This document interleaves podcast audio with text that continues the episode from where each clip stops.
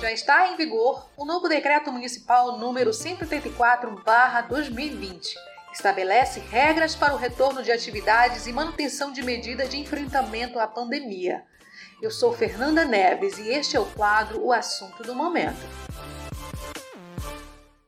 Em reunião, o Comitê de Crise para Enfrentamento ao Novo Coronavírus decidiu pela reabertura e retomada gradativa de setores da economia municipal. O decreto, publicado no dia 16 de julho, estabelece regras e adequações aos estabelecimentos.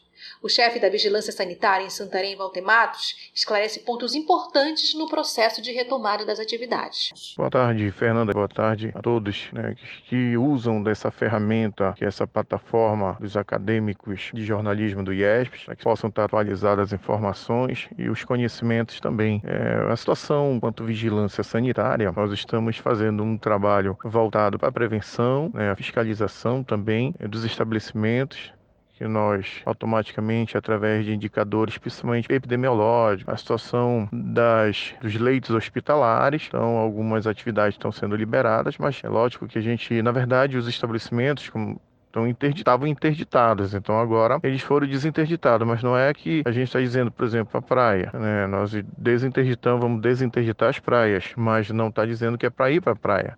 Então, ainda o máximo do cuidado, nós não temos ainda uma vacina né, para o vírus, então precisamos ainda tomar cuidado, principalmente para você não colocar sua vida em risco e a vida da, das outras pessoas, né? Então isso é importante, o uso de máscara, o asseio, né? essa situação de higiene, que nós possamos colocar em prática nossas boas práticas em manipulação, principalmente de alimentos, é, sobre a situação de verificação em loco, a vigilância está juntamente com os órgãos de segurança pública também fazendo um trabalho preventivo, né? Para que não haja aglomeração, que não haja é, também existe o, o, o descumprimento, né? Muitas das vezes do decreto, isso isso é visualizado. E nós temos as ferramentas jurídicas também para que seja feita uma, autuação, uma multa ou interdito do estabelecimento. Mas a proposta é realmente qualidade de vida e preservação da vida. Então nós pedimos para que todos possam se preservar. Ainda não é tempo para estar tá